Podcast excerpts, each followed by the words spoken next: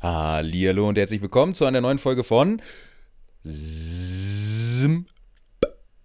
Also heute war der Plopper bei mir aber auch nicht so gut. Da hättest du ruhig mit einsteigen können, Sabrina. Denn Sabrina ist heute wieder an meiner Seite und es heißt Freestyle Motocross Teil 2. Leute.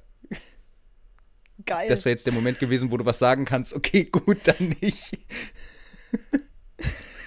ja, möchtest du jetzt was sagen oder nicht? Nee. Okay, gut, dann gut halt an. eben. ich ich, ich wollte es auch gerade sagen. Also genau, wer sich wundert, warum Sabrina an meiner Seite ist, Sabrina ist eigentlich so das größte Groupie-Fangirl äh, für FMX, was ich bei mir im Bekanntenkreis habe. Äh, alle anderen, die ich irgendwie kenne, die dafür eine gewisse Affinität haben, die sind halt so, ja, mal Sachen geguckt, Sachen mitbekommen und alles schön und alles gut, aber nicht auf solch einem Nerd-Level wie Sabrina. Man muss auch dazu sagen, Sabrina und ich haben schon einige Nerd-Talks, äh, was Freestyle Motocross und auch andere Sportarten angeht, hinter uns. Und deshalb haben wir gesagt, komm, das nehmen wir einfach mal auf, ähm, um nämlich die Leute abzuholen, die Folge 1 nicht gehört haben von der FMX-Reihe. Wir nehmen das ganze Spielchen einfach mal auf und ähm, beleuchten mal wieder diese ganze FMX-Serie, beziehungsweise die Nische, muss man ja leider Gottes sagen, da sie ja ähm, ähm, ein wenig an Hype oder Zuspruch irgendwo auch verloren hat. Und dann dachten wir, naja gut, dann passt es doch perfekt wie Arsch auf einmal, wenn wir da mal so ein bisschen drüber reden. Und äh, da kommen sehr lustige Gespräche bei rum, finde ich zumindest. Und der Vorteil ist, ich lerne auch was Neues. Ich weiß jetzt nicht, ob ich unbedingt dafür geeignet bin, jemandem da was zu erklären, aber Ja, das, das, das, das werden wir dann heute im Laufe der Folge schon feststellen, spätestens am Ende, weil wir uns so ein kleines neues Format ausgedacht haben, was, glaube ich, sehr lustig werden könnte. Kann ich mir tatsächlich vorstellen. So ein bisschen zur Einordnung für euch, liebe Zuhörerinnen und Zuhörer, was wir heute machen. Wir haben uns in Folge 1 so ein bisschen darum gekümmert und sind auch gerne mal hier und da ein bisschen abgedriftet was ähm, praktisch Freestyle Motocross überhaupt bedeutet, wo es so ein bisschen herkommt, wo wir unsere Berührungspunkte mit hatten, was wir für äh, Geschichten auf, auf der Seele hatten, beziehungsweise auf der Zunge liegen hatten, die wir unbedingt mal loswerden wollten. Äh, sind auch schon so ein bisschen auf Historie eingegangen, aber haben mehr oder minder so einen gewissen Rundumschlag, kann man mal sagen, gemacht. Und da haben wir uns gesagt, okay, gut, für Folge 2 wollen wir da Okay, gut, nicht wir, sondern Sabrina hat die meiste Arbeit geleistet, weil sie einfach vor mir schon fertig war mit dem Ganzen. ähm, haben wir uns gedacht, okay, gehen wir einfach mal auf die Historie eins vom Freestyle Motocross. Und da haben wir ein fünfseitiges Pamphlet, wo wir mal gucken, wie weit wir heute kommen, ob wir tatsächlich mit einem durchkommen oder nicht. Ähm, ich habe es mir schon durchgelesen und es sind sehr interessante Dinge dabei und ich habe auch schon gesagt, ich habe zu dem einen oder anderen auch viel zu sagen oder äh, zumindest eine nette Anekdote, was mir so ein bisschen einfällt, wann ich Berührungspunkte damit hatte und, und, und. Deshalb gehe ich mal stark davon aus, dass es sehr lustig wird. Und äh, Sabrina, deine Möglichkeit, bevor wir einsteigen, noch etwas zu sagen. Möchtest du vielleicht auch sowas sagen wie Hallo oder irgendwas anderes? guten Morgen. Ganz so früh am Tag ist ja nicht mehr, aber ich freue mich auf jeden Fall drauf. Okay, gut. Und mit solch einem Elan starten wir einfach direkt in die Folge. Und Bevor gucken wir uns mal so hier weiter angähnen. und gucken jetzt einfach mal so ein bisschen. Und zwar, wo kommt FMX ursprünglich her? Nochmal kurz zum Abholen. Freestyle Motocross bedeutet, dass ich auf einer Motocross-Maschine über sehr große Sprünge springe und innerhalb der Luft ähm, Akrobatik vollziehe. Das Ganze einfach mal kurz und knapp erklärt. Und wenn man so ein bisschen an verrückte Stunts denkt, ähm, die stattgefunden haben auf einem Motorrad, was aber auch nicht mal zwingend dringend ein äh, Motocross-Bike sein muss, und äh, dann so vielleicht an die 50er, 60er, 70er Jahre zurückdenkt, dann ist eigentlich ein Name sehr präsent. Und nein, ich meine nicht Travis Pastrana, der ist noch nicht so alt, wie ich ja letzte Folge lernen durfte, sondern tatsächlich einen anderen Namen. Und Sabrina, da darfst du gerne uns mal aufklären, ähm, was du nämlich als ersten Punkt so schön geschrieben hast, was ich auch sehr interessant fand. Ja, ich denke mal, jeder wird ihn kennen, Evil Knievel. Das war eigentlich der Vorreiter, wenn es darum geht, verrückte Sachen auf dem Motorrad zu machen. Damals noch ohne nennenswerten Federweg, ohne irgendwelche Ja. Sonderausstattung oder was auch immer, ist der Sprünge gesprungen, ähm, wo sich bis heute ähm, die Fahrer einscheißen, muss man wirklich sagen, die teilweise Ja. nachzumachen. Ja, ich Und will das auch hat gar nicht halt- wissen, was, was, was der damals vielleicht an Medikamenten oder ähnliches genommen hat, damit er sich darauf einlassen konnte. Definitiv. Und also man sieht ja hier 1967 diesen hat er diesen Sprung probiert über die Caesar Palace Fountains, also wer das kennt, diesen Caesars Palace in, in Las Vegas, diese riesen Wasserspiele ähm, vor dem Hotel. Es hat er versucht drüber zu springen, hat dann in seiner Karriere 75 Sprünge zumindest versucht, immer von Rampe zu Rampe, was ja mhm. schon also für die Zeit damals, wenn man sich das einfach überlegt, dass das jetzt mehr als 50 Jahre in der Vergangenheit liegt, das ist krass. Das ist tatsächlich echt extrem. Das, das hätte ich halt auch nicht gedacht. Vor allem Ive Kniewe, wer den für, wer Ive Kniewe nicht kennt. Also es gibt ja jede Menge Videos auch da wieder dazu. Aber ich glaube, der ist damals auf einer Harley, ist der damals gefahren, richtig? Unter anderem, also der hatte immer mal unterschiedliche Motorräder, wenn ich mich nicht täusche aber es, es war wirklich, also Ive Knievel war ja so ein bisschen das Maskottchen von Amerika, eine gewisse Zeit ja, lang, klar. zu seiner Hochphase. Also wirklich, das, das ist ja auch der Hammer. Das ist so wie der, ähm, ja, Elvis auf Drogen, sage ich jetzt mal, in seiner Kostümart. Ähm, Oder was Captain das America auf dem Moped. Das kann man auch sagen, ja. Ich glaube, das trifft es sogar noch besser. Also tatsächlich Stars and Stripes, es war immer eine Riesenshow, was man so mitbekommen hat. Das war, ja, typisch Amerika. Es war Entertainment. Es war ein Event mhm. und dafür, und für diesen einen Sprung an dem einen Tag wurde aber der gesamte Tag eingeplant mit Vorschau, Aftershow und alles mögliche, Interviews, was sie da nicht alles gemacht haben. Und selbst wenn es einfach nur war, dass sie eine halbe Stunde lang immer nur die Hindernisse gefilmt haben, wo er drüber springt. Oder das ja, Motorrad ja oder nicht, wie auch immer. Er hat sich ja auch nicht hingestellt und ist losgefahren, sondern er ist dann fünfmal angefahren, wieder umgekehrt, einfach nur um diese Show, diese Spannung zu halten. Wann springt er denn jetzt tatsächlich? Das ist, das ist aber auch wirklich richtig typisch Entertainer, typisch Amerika so ein bisschen. Gerade wenn ich so an die 60er, 70er Jahre denke, das passt so perfekt anfahren, abbrechen, oh, ist es gut genug oder nicht? Wenn ich mir das vorstelle, wenn du das hier in Deutschland machen würdest, beim ersten Mal würden sie noch mitmachen, beim zweiten Mal vielleicht auch und spätestens beim dritten Mal würden sie dich wahrscheinlich auspfeifen. Mhm. Absolut. Genau, also mit Ive Knievel, er war eigentlich so der erste große Name und bekanntere Name, der ja auch in den Mainstream-Medien sehr verbreitet war und von dem gab es ja Actionfiguren und alles Mögliche. Ich meine, selbst heute findet man noch Nachbauten von seinen Motorrädern und äh, selbst heute gibt es auch noch Leute, die versuchen, diese Stunts nachzumachen, wie beispielsweise Travis Pastrana das probiert hat. Ähm, vor, ich glaube, zwei oder drei Jahren, oder war das vor Corona? Ich gucke einmal kurz nach. Und zwar ist er nämlich auch in Las Vegas, ist er, glaube ich, über die Busse gesprungen. Mhm. Ähm, so. Ivik Nive Travis Pastrana, dann gucken wir doch einmal. Genau. Ja, nee, er ist, er ist nämlich die Caesars äh, Fountains gesprungen. Ja, genau, genau. das, was Evil Knievel dann 1967 gemacht hat. Das hat aber noch jemand. Oh, wer war es denn? Mike Metzger war es, glaube ich, nicht. Irgendein anderer Fahrer hat das auch noch gemacht. Das kann gut sein. Die Frage, die sich nur stellt, auf was für ein Motorrad, weil. Ja, die waren halt auf, Travis einer, auf einer Motocross. Ja, und Travis Pastrana hat das Ganze nämlich auf einer Indian Scout gemacht. Oh, krass. Und das ist halt, also klar, das Ding ist völlig umgebaut und wenn man Travis Pastrana mit seinem 1,87 oder was er, was er ähm, an den Maßstab bringt, sich auf dem Motorrad anguckt, dann sieht das aus, als wenn ich auf äh, irgendwelchen Motorrädern sitze. Also es sieht aus wie ein Pocketbike unter ihm. Wer war denn das, der die Tower Bridge gesprungen ist? War das Madison? Ähm, ähm, war das nicht Ich Robert weiß Madison? nicht, ob. Ich, ich weiß nicht, war das nicht. Nee, Ronnie Renner war das nicht. Das war entweder. Ich glaube, Meadow war's. Das kann gut sein.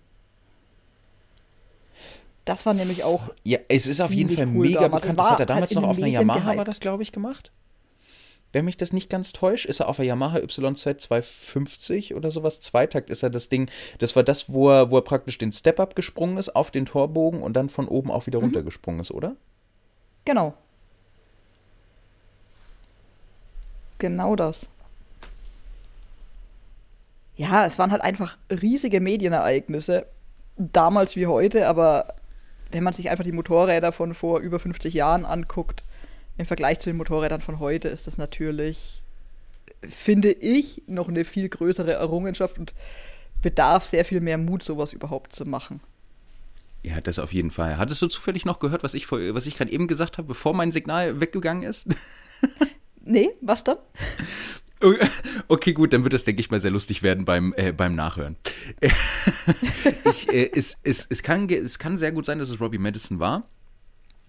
Und er ist meiner Meinung nach mit einer Yamaha YZ 250 Zweitakt äh, gesprungen und das war nämlich der Step-Up auf den Torbogen und der, ähm, der Drop wieder runter.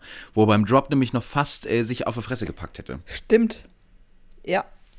Und das war nämlich, das ist, das ist ja echt schon relativ lange her, was das Ganze angeht. Aber das war echt ein Medienereignis. Da war ja auch, da war ja Las Vegas, stand komplett still, hat nur da drauf geguckt und dass der das Ding noch gerettet hat, das ist für mich immer noch ein Wunder. Mhm, absolut. Also echt extrem. Ja. So, genau. Wir, du hattest was Schönes gesagt über die Motorräder. Das höre ich mir gerne in der, in der Post-Production an. Aber ja, du hast vollkommen recht. Auf diesen Mopeds das Ganze abzuziehen, das ist schon. Also, es hat einfach Respekt verdient. Das kann ja. man anders nicht sagen. Das ist echt einfach nur extrem. Gut, das heißt, wir haben Ive Kniewe so ein bisschen als Ausgangspunkt für ja, den ersten großen Namen, der mehr was mit Freestyle Motocross zu tun hat, als wirklich Motocross, sage ich jetzt mal. Auch wenn man wahrscheinlich eher sagen könnte, Evil Knievel war der erste richtige Stuntman, der an Berühmtheit erlangt hat, aber naja. Ja. Das ist immer halt so. Genau. Ähm, und dann geht es auch schon weiter. Dann springen wir auch relativ weit, beziehungsweise in, in deiner Liste ist ein relativ weiter Sprung dabei. Wie 44 Jahre. Dann geht es weiter. Oktober 1981 hat jemand das erste Mal auf irgendeinem Motocross, das war damals eine 80 Kubik Maschine, ähm, einen Backflip versucht von Rampe zu Rampe. Ähm, das war ein José Yanes, wie auch immer man das ausspricht. Also mein Spanisch ist Wahrscheinlich ist es relativ gut.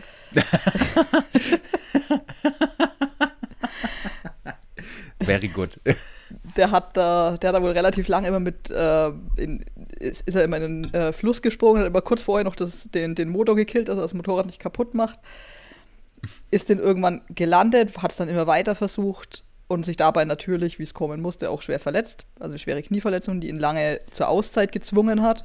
Aber er hat damit mhm. natürlich schon ein bisschen so diesen Hype gestartet um den Backflip, was ja, der ja jahrelang als unmöglich auf einem Motorrad galt. Und das halt 1991.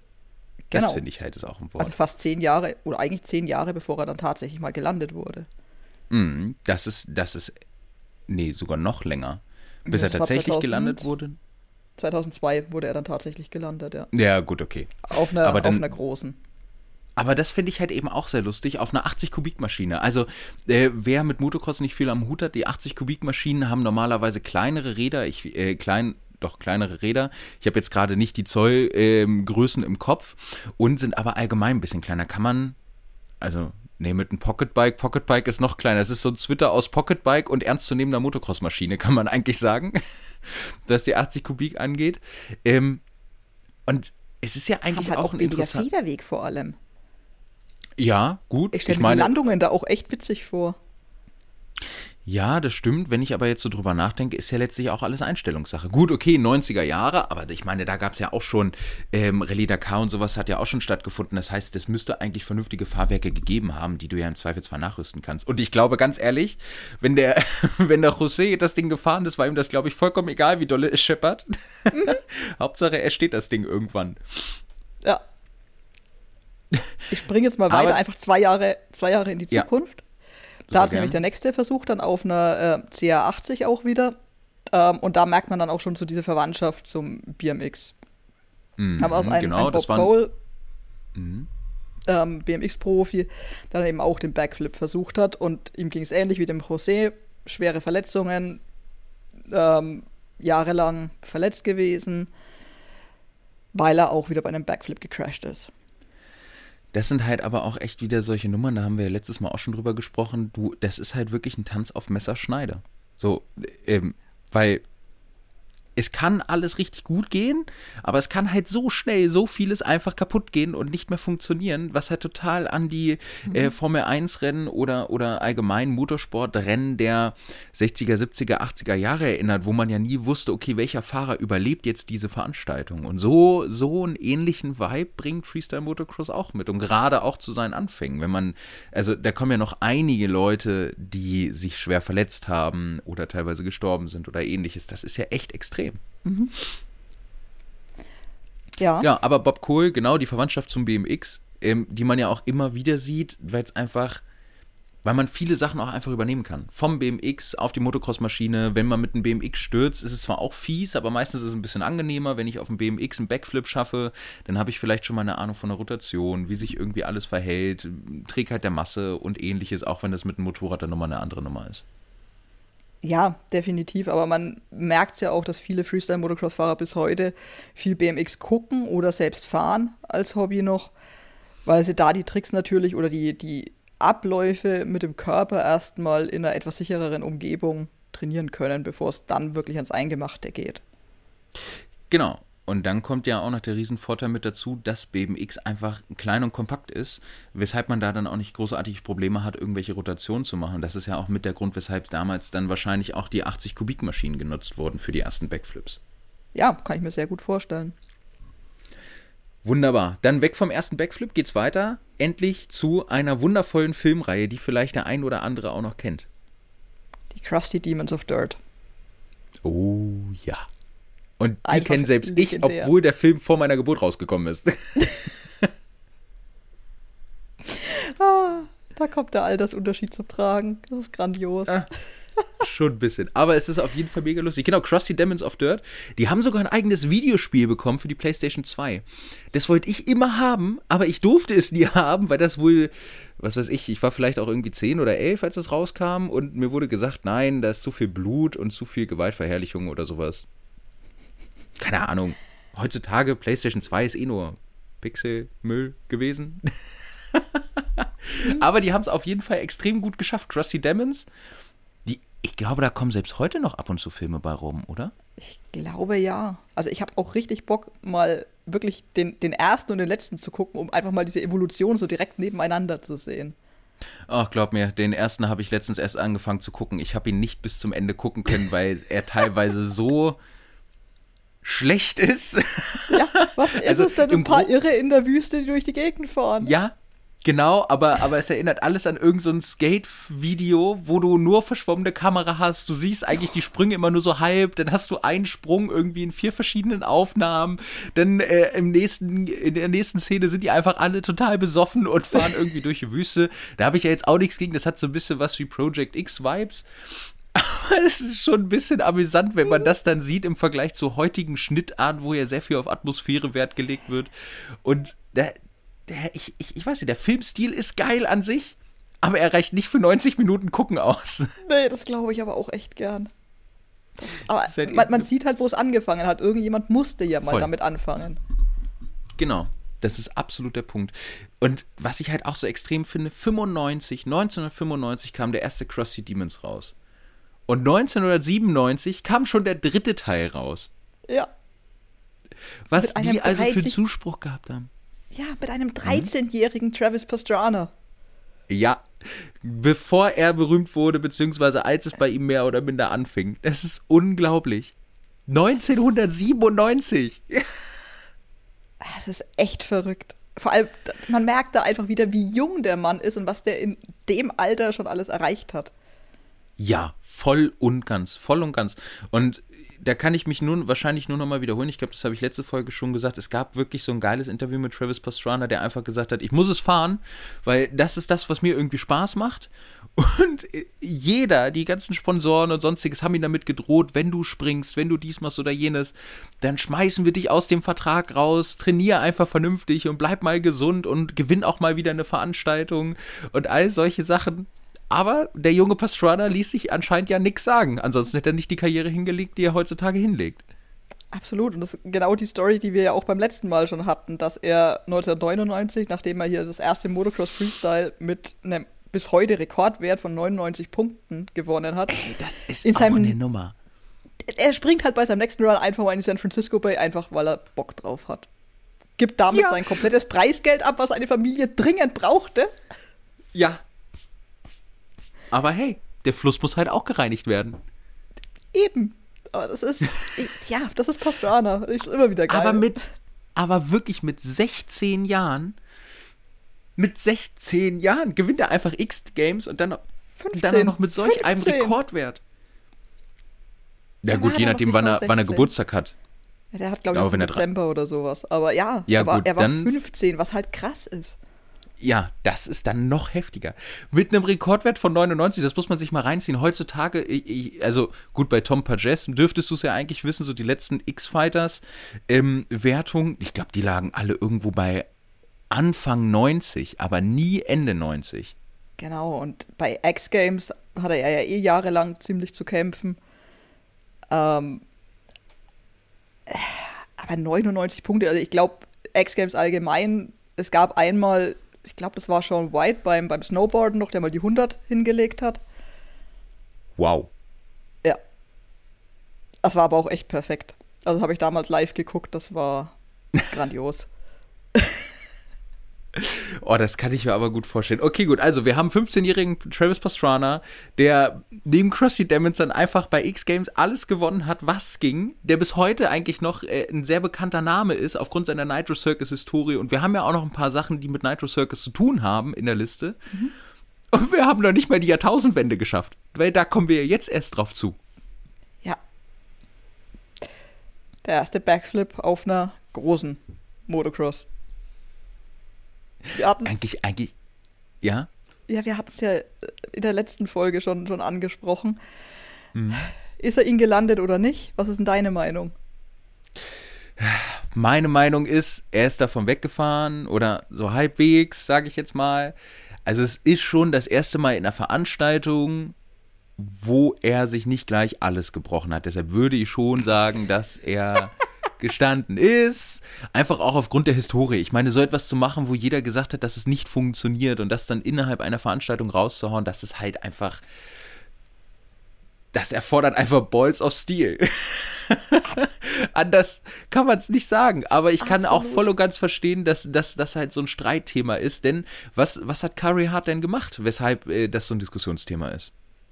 Naja, er ist gelandet, ist mehr oder weniger, war noch einen halben Meter weit vielleicht auf den Rädern und ist dann, hat sich dann lang gemacht. Und das ist halt Das ist halt der schwierig. Grund. Genau, und das ist halt der Grund, weshalb auch viel darüber gestritten wird, verständlicherweise auch irgendwo. Aber er ist zumindest für einen halben Meter hatte er ihn gelandet und hat damit ja auch da so ein bisschen die Welt revolutioniert. Ja, absolut. Die anderen Fahrer haben gesehen, okay, das ist möglich. Genau. Und damit hat er natürlich viele angespornt, das nachzumachen. Und man muss vielleicht auch dazu sagen, es war damals noch ähm, von der Dirt-Rampe ausgesprungen. Also es war noch keine Stahlrampe. Stimmt. Genau, die hatten ja keine Stahlrampen damals, sondern die hatten ja nur Dirt. Und das kam dann ja, glaube ich, auch erst irgendwie Anfang der 2000er. Lass es 2002, 2003 gewesen sein. Wahrscheinlich im Zusammenhang mit den ersten gestandenen Backflips, weil die dann wahrscheinlich auch gesagt haben, Leute, wir brauchen hier Metallrampen, weil wir müssen uns darauf verlassen, dass wir den Kick im richtigen Moment bekommen und dass wir damit rechnen können. Genau. Und das ist eben genau der Punkt. Aber neben Curry Hart hat es ja noch jemand versucht, über den wir ja schon gesprochen haben. Travis Pastrana. Wer sonst? Ge genau, das ist die richtige Frage. Aber die Frage, hat Travis Pastrana es geschafft? nee, der hat sich den Fuß dezent lediert, also Fuß gebrochen. Und damit war sein Versuch äh, noch gescheiterter als der von Carrie Hart, weil Pastrana hat mitten im Sprung abgebrochen. Und das ist halt, also was das auch für Mut bedeutet, mitten im Sprung abzubrechen. Was dir da alles durch den Kopf gehen muss. Also ich sehe schon, wir müssen echt gucken, dass wir mal irgendwie einen, einen Freestyle-Motocross-Fahrer hier mit dazu kriegen, weil das würde mich echt mal interessieren, was in so einem ja. Moment dir einfach durch den Kopf geht. Ob dein Leben an dir vorbeizieht, wenn du so in 15 Meter Höhe einfach ins Nichts fällst, so mehr oder minder. Oh, das ist echt extrem. Okay, gut. Also, wir haben 2000. Der Backflip wurde noch nicht gestanden, wenn man jetzt sagt, unter der Prämisse, dass die Person auch damit weitergefahren ist und dann vielleicht noch einen weiteren Sprung hätte wahrnehmen können. Dann kommen wir aber auch schon direkt zu 2001. Genau, Carrie Hart hat es nochmal probiert bei den X Games. Und wie Hat ist es ausgegangen? er hat sich natürlich selber so unter Druck gesetzt, dass er es einfach komplett verkackt hat. Äh, hat in 14 Metern Höhe entschieden, nee, das wird nix. Stürzt. Ich glaube, das Motorrad hat ihn auch noch irgendwie ein bisschen getroffen und hat sich wirklich, ich weiß nicht, vier Rippen gebrochen. Das hatten wir das letzte Mal auch schon angesprochen. Der Fuß war, im Fuß waren, glaube ich, 16 Knochen gebrochen oder sowas. Ja. Also der Typ, Schlüsselbein war durch, irgendwie sowas. Der Typ war fertig. Ja. Und mehr als berechtigt. Also wenn du in 14 Meter Höhe dann, dann den Exit-Knopf drückst und dann auch Pech hast, oh, Ich meine, man Nee, muss sich ja schüttelt's vier, mich. 14 Meter einfach nur mal vor Augen führen. 14 klingt immer wie so eine relativ kleine Zahl. Aber ich Ja. stelle mir jetzt einfach mal so sieben gestapelte Nils vor. Äh, ja, okay, ist ein Argument, ja. Das ist schon krass, diese Höhe.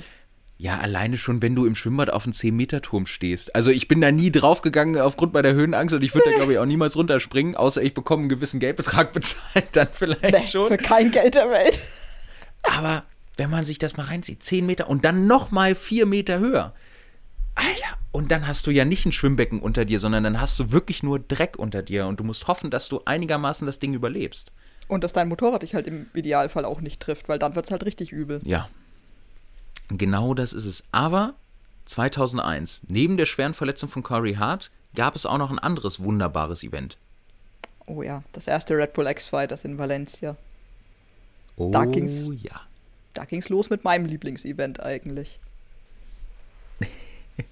Auch in Valencia. Das heißt, die Stimmung war wahrscheinlich auch dezent wieder am Kochen und ging richtig rund, kann ich mir vorstellen. Ja, natürlich. Ich meine, die Spanier sind einfach, egal bei welcher Sportart, also ich glaube, egal ob beim Tennis, beim Fußball oder beim Freestyle-Motocross, die sind emotionaler. Ja, voll und ganz. Die, die, der, da, da herrscht auch einfach ein komplett anderer Umgang und auch ein anderes Ansehen. Was dabei mit drin steht. Genau, also Red Bull X-Fighter startete, aber nicht mit einer World Tour, sondern nur mit einem einzelnen Event in Valencia. Genau, also auch die Und- nächsten Jahre hatten sie immer nur so ein Event pro Jahr, aber haben das natürlich Red Bull-typisch relativ groß aufgezogen mit viel Show. Und Klassiker. äh, natürlich haben die dann auch, gerade im Vergleich jetzt zu Krusty Demons, ganz anders drauf geachtet, dass da ordentliche Fotografen und Videografen vor Ort sind. Das war top geschnitten, das war herausragend gefilmt. Und ist nochmal ein ganz anderes Level. Ja, das ist, das ist einfach nochmal eine ganz andere Situation, was das ganze Spielchen angeht. Aber es ging 2002 ja auch direkt weiter und da kommen wir eigentlich auch schon zur Einführung der Metallrampen, Genau. wenn man das so will. Denn 2002, jetzt darfst du. Entschuldigung. da gab es dann Caleb Wyatt. Kennt man heutzutage eigentlich auch gefühlt gar nicht mehr. Überhaupt nicht. Ich habe auch, ich ich hab auch überlegt, als ich es mir durchgelesen habe, nix. Da fällt kein Groschen bei mir. Aber der hat was, was sehr Interessantes gemacht, was heutzutage auch eigentlich nicht mehr so stattfindet. Und er ist nämlich den Backflip von der Quarterpipe gesprungen. Also heute springen sie ja eher so den Kicker, der noch mehr nach vorne geht. Die Quarterpipe geht ja wirklich mehr in die Höhe und hat es Mhm. damit gemacht. War allerdings auch wieder nicht in der Competition, deswegen gilt halt wieder Zählte nicht so nicht. richtig. Ach, das ist wieder der Klassiker. Aber ähm, er hat es auf jeden Fall geschafft. Und dann gab es ja auch noch in dem Jahr noch ein zweites Event, wo es dann ja endlich geschafft wurde in einer Competition. Absolut, dann gab es wieder die X-Games. Ist ja klar, X-Games waren einfach damals die Plattform für Extremsportarten. Voll, voll. Wenn ich auch gerade darüber nachdenke, ich weiß noch, mit X-Games verbinde ich DC-Shows. Also wirklich diese alten Skateboard-Sneaker mit diesen ex, mit dieser extrem dicken Lasche, die so ähm, einfach mega fett sind. Wenn du die Ich angezogen hast, sahst du, ja, sah, sahst du aus, als ob du über Wasser laufen könntest, weil sie anscheinend so viel Auftrieb haben, so unter dem Motto. Und die Dinger fand ich ja so geil. Sie sahen bei mir immer richtig hässlich aus, aber ich finde die einfach geil. Ich finde Ich- sie einfach richtig geil. Ich trage sie bis heute noch. Stimmt, vielleicht sollte ich es auch mal wieder ausprobieren. Vielleicht sieht es ja heute anders aus. Aber wenn dann auch so hellblau glitzert, bitte wie meine. No, nee, um Gottes Willen. Aber mega geil. Genau, X-Games, eigentlich das Format, mit dem ich auch so ein bisschen aufgewachsen bin, wo ich mir immer gewünscht habe, das irgendwie mal live zu erleben. Ich aber auch sagen muss, X-Games hat noch nicht mal annähernd mehr dieses Gefühl von ähm, gefährlichem Sport, interessanten Neuheiten, irgendwas so leicht Verruchtes, wie es irgendwie Anfang der 2000er hatte. Ich fand Anfang Absolut. der 2000er war so, oh, du hättest X-Games geguckt? Uh, das ist so wie, ähm, was weiß ich, ein Horrorfilm mit 10 zu gucken. Ja, so es ist so aber ist es in meinem so. Kopf abgespeichert, ja. Du wusstest halt eigentlich, du guckst X-Games und irgendjemand wird sich verletzen. Egal in welcher Disziplin, aber irgendjemand liegt auf jeden Fall im Krankenwagen am Ende. Ja. Oh ja, und du wusstest nicht wer. Und das ist echt die Nummer. Das hast du heutzutage echt nicht. Heutzutage ist es so durchprofessionalisiert und medientechnisch aufgearbeitet, dass du sehr imposante Videos hast, aber dieses ganze Gefühl von live dabei sein und mitfiebern und sonstiges einfach komplett verloren ist. Leider ja, Gottes. Gebe ich dir vollkommen recht. Aber genau, wir sind abgedriftet. Bei X Games im Jahr 2002 ist nämlich das eigentlich für unmöglich Erdachte passiert. Genau, Mike Metzger hat es gleich, gleich, zweimal hintereinander ge geschafft. Also der ist den Backflip gesprungen, weiter zur nächsten Rampe, gleich nochmal einen Backflip. Da gab es auch ein schönes Interview mit Travis Pastrana, der irgendwie nach Mike Metzger starten musste und auch vorhatte, den Backflip zu springen. Und ich dachte, ja. du Penner, hast das jetzt gemacht? Und dann auch noch zweimal hintereinander. Das kommt ja, ja. auch noch dazu. Der wollte halt zeigen, Leute, ich kann's. Also Pastrana natürlich nachgezogen. Und wahrscheinlich das emotional zumindest größte Event dann, Carrie Hart hat's geschafft. Das stimmt. Also da, da, muss, da muss auch die Halle damals gebebt haben, weil Carrie Hart war ja auch Anfang der 2000er bis Mitte, Ende der 2000er ja die Person. Also auch einfach, weil er eben mit Pink verheiratet ist und immer irgendwo in den Medien war. Das war ja so das Aushängeschild gefühlt. Pink und Carrie Hart haben sich sogar bei den X Games 2001 kennengelernt, wo er diesen schweren Sturz hatte und 2002 war sie dann dabei und hat mit ihm gefeiert. Da gibt es richtig schöne Aufnahmen ah, von. Ah, wie geil. Ach, sowas liebe ich ja. Absolut. So süß. Das ist, das ist wirklich niedlich. Genau, und es gab aber, genau, Carrie Hart, Travis Pastrana und Mike Metzger haben den Backflip endlich gelandet. Und dann, typisch wie der Freestyle Motocross, hört es ja natürlich nicht auf, sondern es ging direkt weiter mit den ersten Variationen. Logisch. Im gleichen Jahr noch, okay, wir können jetzt einen Backflip, lass uns mehr draus machen. Ja, es ist wirklich. Guck, guck mal, ich, kann's, ich kann viel besser Moped fahren als du. Es ist unglaublich. Ähm, ist denn bekannt, welche Variationen damals dabei waren bei den Gravity Games? Äh, da ging es dann, glaube ich, ähm, erstmal so, ja, ich nehme mal eine Hand weg bei einer Landung oder sowas. Ja, okay. Also, also so, so, die simplen Sachen, wo man sagt, genau. okay, erstmal dran gewöhnen und dann umsetzen. Und dann auch im, im nächsten Jahr, 2003, ähm, wurde es dann schon Standard, dass man nicht mehr nur einen Backflip ähm, springt, sondern mal einen No-Footer oder irgendwie so einen One-Hander, also eine Hand wegnimmt. Oder auch einen Heel-Clicker, sprich man äh, schlägt die Fersen zusammen im, in der Rotation. Genau. Also so, ja, Heel-Clicker finde ich dann schon relativ interessant, weil du ja mit, dem, mit den Beinen vom Motorrad weggehst. Mhm. Aber trotzdem genau. aus Erklär uns doch mal einen Heel-Clicker. Du hältst dich weiterhin am, am Lenker fest, die Hände bleiben am Lenker, du nimmst aber die Beine von den Fußrasten, gehst quasi mit den Beinen um die Hände rum und schlägst vor dem Körper oder vor dem Lenker die Fersen zusammen. Wunderbar. Ich hätte jetzt nicht erwartet, dass du so gut aus dem Stegreif erklären kannst. Aber ja, ich kann mir was darunter vorstellen. Das freut mich doch. uh, ja, genau, also, die ersten Variationen kamen, wieder der Klassiker. Ja, im Prinzip ist das ja selbst heute noch, noch State of the Art, ne? Wenn man ja, sich klar. das anguckt. Nur, dass es heutzutage mit dem Frontflip gemacht wird. Oder, oder mit anderen Geschichten. Das ist ja, das ist ja irre. Ja. Was, was tatsächlich aber auch interessant ist, was mir da gerade einfällt, im Prinzip war das ja der Beginn mit den äh, dazugehörigen Veränderungen am Motorrad. Was ja. gerade die, ähm, ich weiß gar nicht, wie nennt man das denn? Die, die Flip-Lever meinst du wahrscheinlich, die über den ja, Lenkergriffen. genau, genau, genau.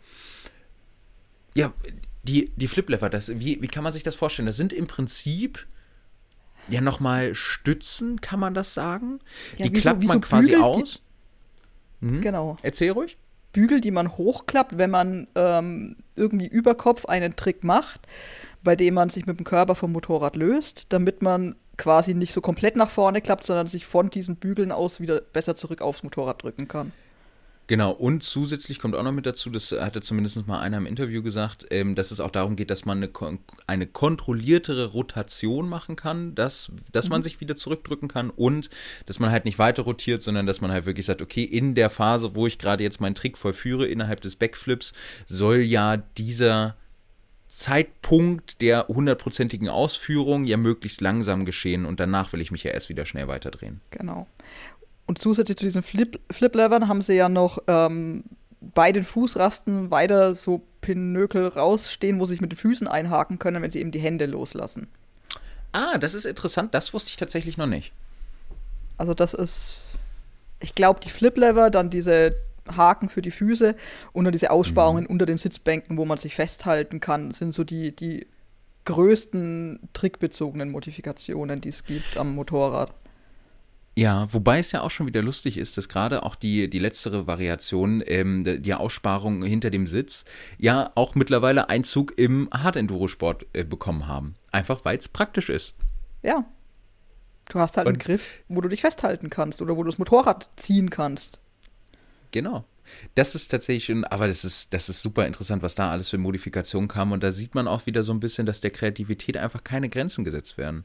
Ja. Und es hörte ja nicht damit auf, sondern es war ja alles der Anfang, weil 2003 bis 2005 kamen ja noch weitere Variationen mit dazu.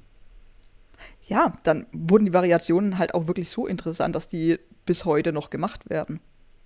Also das finde ich halt das, interessant. Das ist tatsächlich komplett korrekt. Das finde ich auch echt erstaunlich, was da für Sachen bei rauskommen. Irgendwie pff, Cliffhanger, Backflip und was da noch. Also das ist ja unglaublich, was die machen. Ja, da fehlt ja hm? Ja. Da, da fehlt ja gefühlt nur noch, dass sie wirklich das Motorrad irgendwo anders hin wegschmeißen und gefühlt halb durch die Luft fliegen können und sich dann auch irgendeinen Wingsuit oder sowas anziehen, damit sie dann hinterher fliegen. Also keine Ahnung, aber es ist wirklich, wenn man, wenn man manche Tricks in der Ausführung sieht, dann ist es ja einfach bekloppt. Also mir fällt kein anderes Wort ein, außer bekloppt. Ja, auch gerade so ein, so ein Cliffhanger, wenn der ordentlich gestreckt ist. Ich meine, willst du mal einen Cliffhanger vielleicht erklären, was das ist?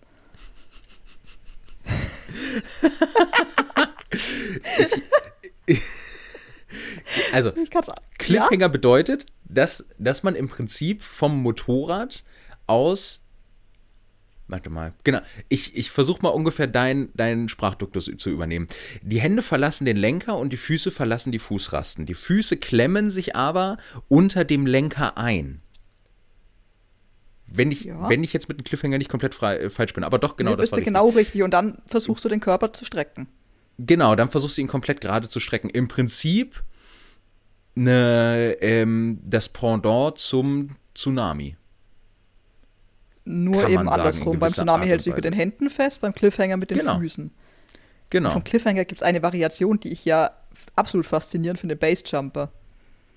Das ist dann, wenn sie quasi mit den Füßen wieder zurück auf die Fußrasten gehen, aber mit den Händen nicht wieder am Lenker und ähm, ah. freihändig landen.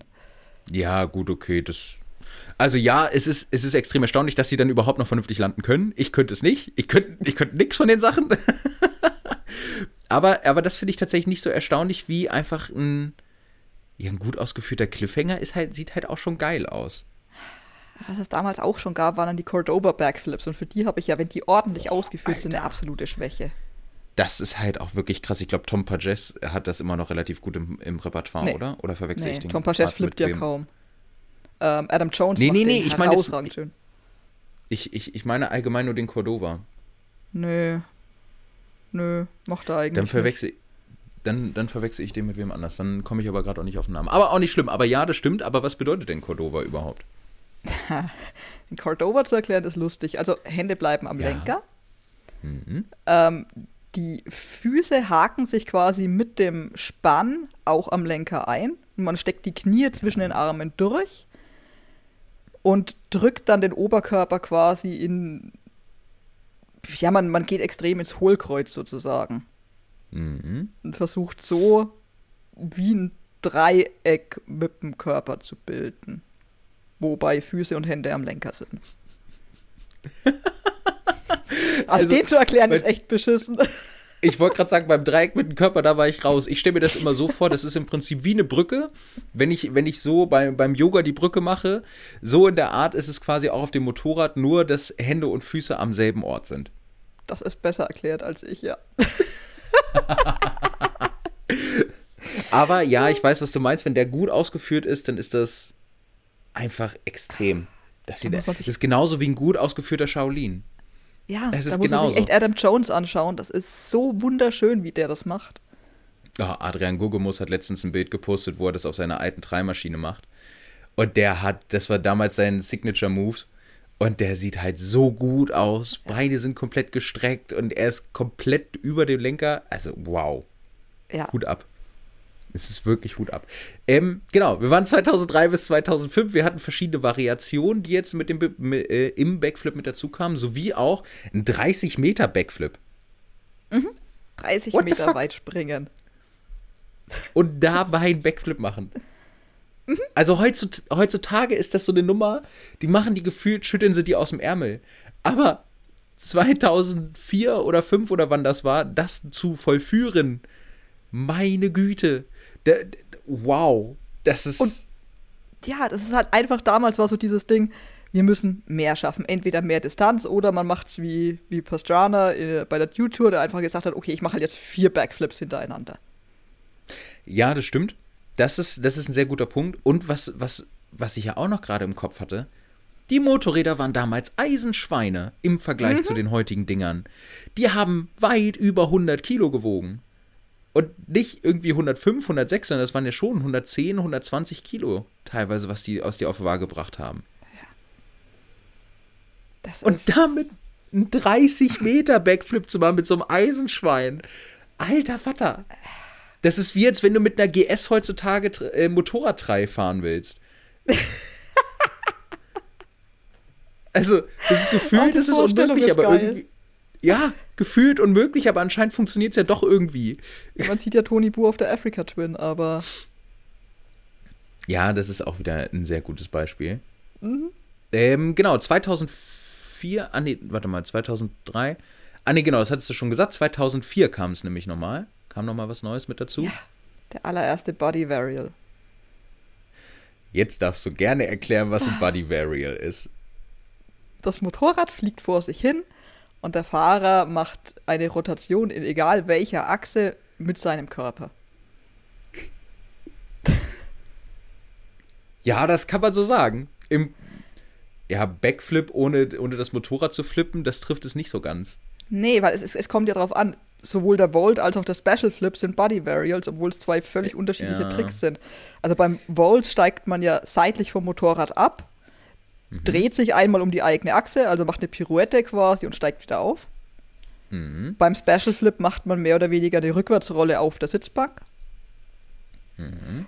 Und ähm, was damals äh, dieser Chuck Carothers gemacht hat, war, er hat sich über die Sitzbank gelegt und Rollerfässchen gemacht. Er hat sich seitlich gedreht.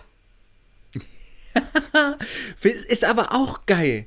Weil gerade beim seitlichen Drehen kann es ja mehr als nur gut passieren, dass du dann nochmal irgendwie vom Moped dich vergreifst oder sonstiges. Was ihm auch mehr als einmal passiert ist. Also da gab es auch einen Sturz, wo er dann erstmal ein paar Minuten benommen rumlag und nicht ansprechbar war. Wow. Oh, das ist hart. Mhm, der ist das runtergefallen, ist... mit, dem, mit dem Kinn aufs Motorrad geknallt. Mhm. Und dann war er halt auch erstmal ausgenockt kann er froh sein, dass er das Ding überlebt hat. Absolut. Das, man will sich immer nicht vorstellen, was alles passieren kann, aber es passiert halt leider. Es ist wirklich so. Aber weg von traurigen Themen hin zu 2006 und dem Redneck Cowboy schlechthin in der Freestyle Motocross Szene. Kenny Bartram. zu dem kannst du, glaube ich, mehr erzählen als ich also Kenny Bartram muss man sich so vorstellen, er wurde damals von KTM gesponsert, ist für KTM gefahren und er war einfach in Texas und Co. war er einfach nur beliebt, weil er in seiner Kombi immer einen Cowboy-Hut auf hatte und dementsprechend sich auch benommen hat, geredet hat. Also, das muss ein Texaner sein, das weiß ich leider gerade nicht aus dem Stehgreif. Aber es war immer sehr witzig, wenn, wenn du die Interviews gesehen hast oder sowas. Kenny Bartram war immer die Person mit der Plauze und mit dem Cowboy-Hut auf. Das war Kenny Bartram. Die Beschreibung ist aber wirklich so treffend, aber so gut. Ja, ja, es ist halt wirklich so, es ist einfach nur so, so amüsant. Und weil er halt diese Erscheinung hatte, der, der war, also Kenny Bartram war klar natürlich ein, irgendwo auch ein Meister oder ein Künstler seiner Zeit, der aber auch relativ schnell wieder an Bedeutung verloren hat. Aber der war einfach wirklich das Maskottchen ähm, für amerikanischen Lifestyle in, in den südlichen Staaten irgendwie. Das Oklahoma war Kenny übrigens. Bartram. Wie bitte? Oklahoma, nicht Texas. Ah, ja, fast. Aber Texas hätte mich auch nicht gewundert, muss ich tatsächlich sagen. Nee, hätte es sehr gut gepasst. Ja. Und es ist aber wirklich so lustig. Und ich selber hatte mit ihm die ersten Berührungspunkte, als ich ihn in dem Videospiel MTX Mototracks wo Travis Pastrana für äh, Maskottchen war, beziehungsweise Testimonial, ähm, da hatte Kenny Bartram auch eine Figur drin. Und er war der Einzige, der nicht mit Helm vorgestellt wurde bei der Fahrerauswahl, sondern mit einem Cowboy-Hut und irgendwelche komischen äh, Cowboy-typischen Bewegungen dann als, äh, als Dance-Moves gemacht hattest zu dem Zeitpunkt. also wirklich unfassbar lustig. Man stellt sich Freestyle-Motocrosser ja immer vor, einfach in so dieser klassischen Motocross-Gear. Also ein Crosshelm auf mhm. mit Brille, Hose, Stiefel und ein mhm. Jersey.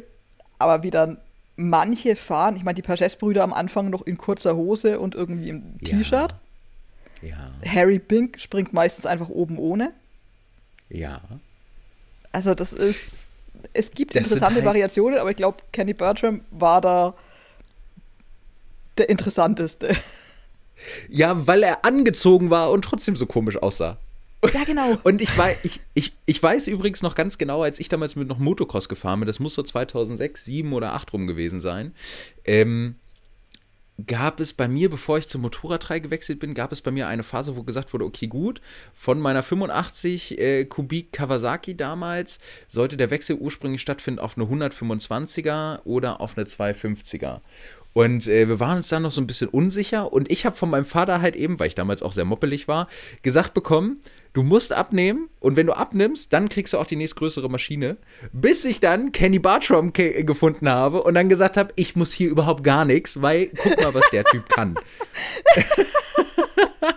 also letztlich hat es auch nicht geholfen, ja, ja, aber es ist ja letztlich so. Und Kenny Bartram fährt viel krassere Sachen als Motocross-Fahrer. Also, Motocross-Fahrer fährt krassere Sachen auf die gesamte Zeit, die er fährt, hinweg gesehen. Aber Kenny Bartram in halt der Kürze der Zeit fährt er sehr krasse Sachen. Oder ist er gefahren? Trifft es, glaube ich, eher. Ich glaube, mittlerweile macht er wahrscheinlich auch nur noch Werbung für Bud Light und sonst was. Diverse Fastfood-Ketten wahrscheinlich. Ja, aber es sei ihm gegönnt, wenn er dadurch seinen Lebensunterhalt finanzieren kann. Warum ja, nicht? Absolut. Gegen so eine Goldkarte von Mc's oder Burger King hätte ich jetzt auch nichts einzuwenden. Ach, nee. Das ist schon echt herrlich. Okay, gut. Also, genau, wir haben äh, 2006 Caddy Bartram. Der nämlich, der äh, sein One-Handed Take-Off Backflip. Das ist natürlich auch eine krasse Nummer. Das heißt, er fährt mit einer Hand nur am Lenker, fährt er auf den Sprung zu und zieht danach äh, oder performt danach tatsächlich einen Backflip und landet dann wieder vernünftig. Und da die Rotation einfach gerade hinzukriegen und dich nicht ja. irgendwie seitlich zu verdrehen, Hut ab. Das ist eben genau das Spielchen dabei. Aber da sind wir auch wieder bei dem Punkt, da merkt man halt, was das für eine Körperbeherrschung ist in diesem Sport. Ja. Was du da an Körperbeherrschung auch vor allem haben musst. Und das, das sogar als Pummelchen. Extrem. Ja. Ja, aber es ist ja so. So, und wo sind wir dann? Genau. Vier Jahre, nachdem der erste Backflip gestanden wurde, was kam dann natürlich? Äh, also wir sind wieder bei Pastrana. Ja, genau. Welch ein Wo Wunder. sonst? Der ist dann bei Filmarbeiten für einen Nitro Circus Film den ersten Double Backflip gesprungen und dann später auch, weil zählt ja nur in Competitions bei den X Games. Ja. Und viel besser finde ich die Aussage, die er danach getroffen hat. Und die ist? Er macht das nie wieder. Das ist halt wirklich einfach so genial. Und ich, und wirklich, wenn das von so einer Person kommt, die dann sagt, sowas mache ich nie wieder, das ist halt auch wirklich eine straighte Aussage, die wahrscheinlich auch dazu geführt hat, weshalb es so lange gedauert hat, bis der Double Backflip dann öfter in irgendwelchen Competitions gefahren wurde. Vermutlich, die werden sich auch alle gedacht haben, wenn Pastrana sagt nie wieder, ah, nee, lass ich mal die Finger von. Ja, ja genau so stelle ich mir das auch vor. Genau so. Oh. Okay, also wir haben Pastrana, der mal wieder bewiesen hat, wie verrückt er ist und einfach einen Double Backflip rausgezogen hat. Also das ist auch unglaublich. Und da kommen wir auch eigentlich direkt zu meiner Lieblingsserie, äh, serientechnisch und filmserientechnisch tatsächlich, und zwar Nitro Circus, die ich einfach jedem nochmal wärmstens ans Herz legen möchte. Gerade die alten Aufnahmen sind einfach nur geil. Die haben so einen Jackass mit Motorrädern oder, oder allgemein motorgetriebenen Fahrzeugen-Vibe. Gefühlt ist es das, was Krusty Demons in der ersten Auflage sein wollte, nur ja. in gut. Ja, Genau, das, das trifft es noch besser. Und die Serie von Nitro Circus ist auch verdammt gut, weil was die da rausgehauen haben bei jeder verdammten Sendung ist einfach unglaublich. Gefühlt war in jeder Folge irgendein Weltrekord zu sehen. Auch wenn es ja. total bekloppte Weltrekorde waren, sowas wie mit einer Hand klatschen oder sowas.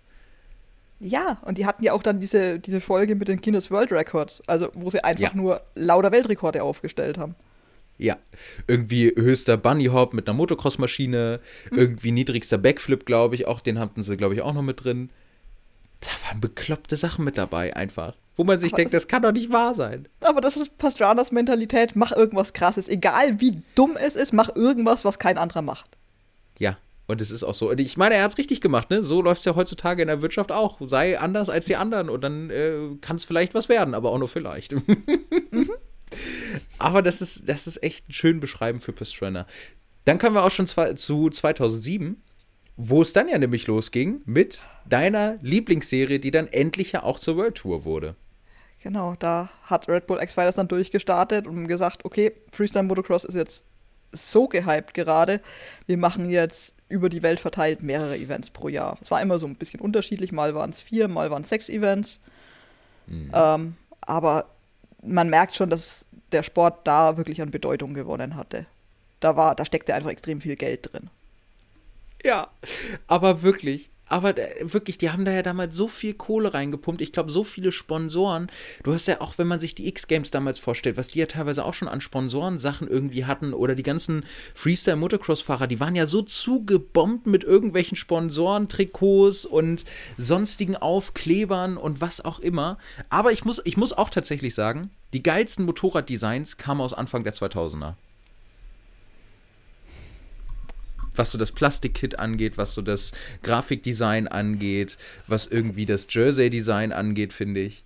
Das ist jetzt wieder Geschmackssache.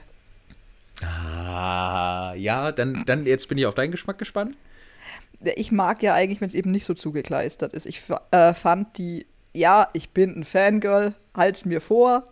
Aber ich fand, als Tom Paches mit seiner komplett umgebauten Yamaha gefahren ist und die eigentlich ohne großartig Sponsorenaufkleber war, sondern einfach nur dieses relativ plain äh, weiß, blau und schwarz. Das fand ich extrem schick.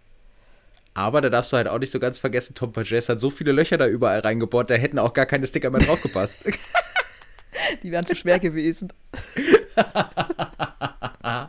das ist genau der Punkt. Aber für mich ist zum Beispiel mein absolutes Highlight-Motorrad ist die Suzuki von Travis Pastrana aus Anfang der 2000er, die er damals noch im Supercross gefahren ist, mit dem, mit dem Soap-Logo drauf, beziehungsweise mit dem Soap-Design. Also so leichte Flammen sind da drauf, das Soap-Logo. Mhm. Und ach, ich liebe es einfach so sehr. Und, so Und ich bin das Fangirl. okay, das ist ein Argument. Aber zu, zu dem Fangirl-Dasein, da kommen wir ja gleich auch noch zu. Oh ja. In, ich glaube, zwei oder drei Punkten sogar noch. Äh, also gar nicht mal so weit weg, denn 2007 begann die World Tour und 2008 ging das ganze Spielchen dann weiter mit Jim the Champ. Genau. Den man auch kennt aus Formaten wie Nitro Circus, lustigerweise. Ja, der dann gedacht hat, noch hinten flippen machen jetzt alle, ich probiere es nach vorne. das sind auch so beklopptes, ne? Ich meine, vor allem, wenn man sich halt Rampen anguckt, du bekommst automatisch ja eher eine Rückwärtsrotation. Das ist relativ ja. natürlich. Aber die Vorwärtsrotation hinzubekommen für einen Frontflip, das musst du ja aus reiner Kraft machen. Oh ja. Und, Und das ist ah, krass. Jetzt weiß ich auch, warum ich den Namen kenne. Ich habe die ganze Zeit überlegt. Ich habe die Folge damals gesehen, wo er das bei Nitro Circus gestanden hat. Und ah. da kam, glaube ich, das, dann kam, da kam nämlich auch das erste Mal die modifizierte Rampe zum Einsatz, die oben den Klappmechanismus hat. Das war übrigens die Guinness World Records Folge. Dann haut das nämlich auch hin. Und da weiß ich nämlich noch, da, da hat er nämlich, da hatten sie, glaube ich, noch Ausschnitte aus dem Training gezeigt, da hat er versucht, das mit der Vorderradbremse zu machen. Aber mhm. das alleine hat er nie auch nur ansatzweise hinbekommen. Deshalb passt es leider Gottes auch, muss man sagen, dass er sich bei seinem Versuch bei den X-Games den Rücken gebrochen hat. Leider ja. Man muss aber, aber auch, weil du das gerade angesprochen mhm. hast mit der Vorderradbremse, ich finde das ja bis heute faszinierend, dass die im Flug, wenn die Rotation nicht ganz passt, durch einen gezielten Gasstoß oder durchs Anbremsen, ähm, die Rotation entweder verstärken oder verringern können. Aber das ist halt wirklich diese Gewohnheitssache. Das ist, wenn du irgendwann das ab und zu mal trainiert hast, dann ist es einfach drin. Dann, dann denkst du, glaube ich, gar nicht mal darüber nach, sondern es ist ja. einfach, ah, okay, bap, bap, ich brauche jetzt noch mal kurz einen kleinen Gasstoß, damit ich noch mal besser durch die Rotation komme und dann funktioniert es wieder. Genau. Oder Stabilität bekomme. Also ich, ich finde es faszinierend. Diese, ja, ist es. Diese Präzision, die die Fahrer da an den Tag legen. Oh, Herausragend. Ja. Und, und das im Bruchteil von Sekunden. Ja. ja. aber dann haben wir 2008, äh, das muss man sich mal vorstellen, ne? 2002 der erste Backflip, der wirklich vernünftig gelandet wird. Dann haben wir 2006, wo es dann dazu kommt, dass es den ersten Double Backflip gibt. Und dann sind wir bei 2008, wo der erste Frontflip gestanden wird. Und vorher aber elf Jahre die Versuche, Backflips zu landen. Ja, und dann auf einmal, als wenn ein Knoten geplatzt wäre, bap, bap, bap, bap, alles überhaupt gar kein ja. Problem machen wir. Und plötzlich, ich meine, 2008 waren wir an dem Punkt, wenn du bei irgendeinem Run ohne einen Backflip angetreten bist, hast du eigentlich nichts mehr gerissen. Genau, das ist nämlich die Geschichte dabei. Und mittlerweile geht das ja schon als klassisch oder retro, wenn du, wenn du keinen Backflip fährst oder wenn dann nur einen und den einfach total clean fährst. Mhm. Das ist. Das ist. Langweilig eigentlich geworden. Ja, das also, kann man so sagen. Ich finde es ästhetisch, je nachdem, wie es ausgeführt ist. Ja, es wird halt leider so gewertet. Es ist nicht mehr innovativ. Ja, das ist, das ist absolut richtig. Aber apropos innovativ, 2009, trauriges Jahr für Jeremy Lusk. Ja. Ähm, also ich kann vielleicht die Geschichte erzählen, wie ich das das erste Mal mitbekommen habe, was hier mhm. passiert ist. Ich habe mir eine deiner angesprochenen Crash-Compilations angeguckt mhm. und habe mir bei dem ähm, Sturz von Jeremy Lusk gedacht, okay, das war hart. Mal gucken, was dem alles passiert ist. Ähm, bin dann auf Wikipedia gegangen, habe nachgelesen. Ähm, der ist bei einem, oder der ist ein Heart Attack Indian Air Backflip und bitte sag jetzt nicht, dass ich den erklären muss, weil da passiert zu viel.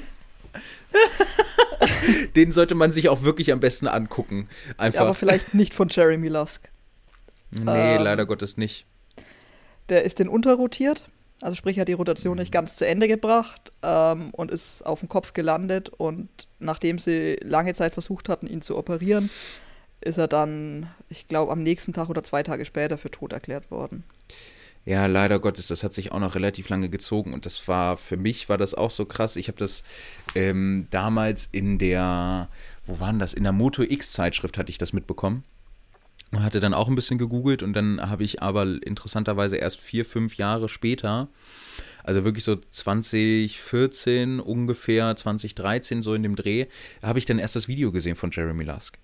Und das ist schon hart, mit dem Wissen im Hinterkopf, dass er da nicht von sich erholt hat und dass er daran gestorben ist. Ich meine, man, man hat diesen Crash, man hat diesen Crash gesehen und es war klar, da ist was da ist Größeres was passiert. Ja. Also, das ist aber halt auch wirklich so gefühlt, er kommt auf und du denkst dir schon, das kann er nicht überleben. Ja. Also so ging es mir, weil alles irgendwie nur hin und her gewackelt hat und da keine Spannung mehr drin war. Das war. Also man hat sofort Krass. gesehen, er ist auf jeden Fall bewusstlos. Das ja. war noch im Sturz mehr oder weniger zu erkennen. Ja. Dass er dann natürlich wirklich gestorben ist. Ich hatte halt, als ich dann nachgeguckt habe, was passiert ist, hatte ich noch irgendwie die Hoffnung, dass die ihn halt wieder wiederbeleben konnten. Und mhm. Aber der hatte so einen erhöhten Hirndruck, dass dann eben.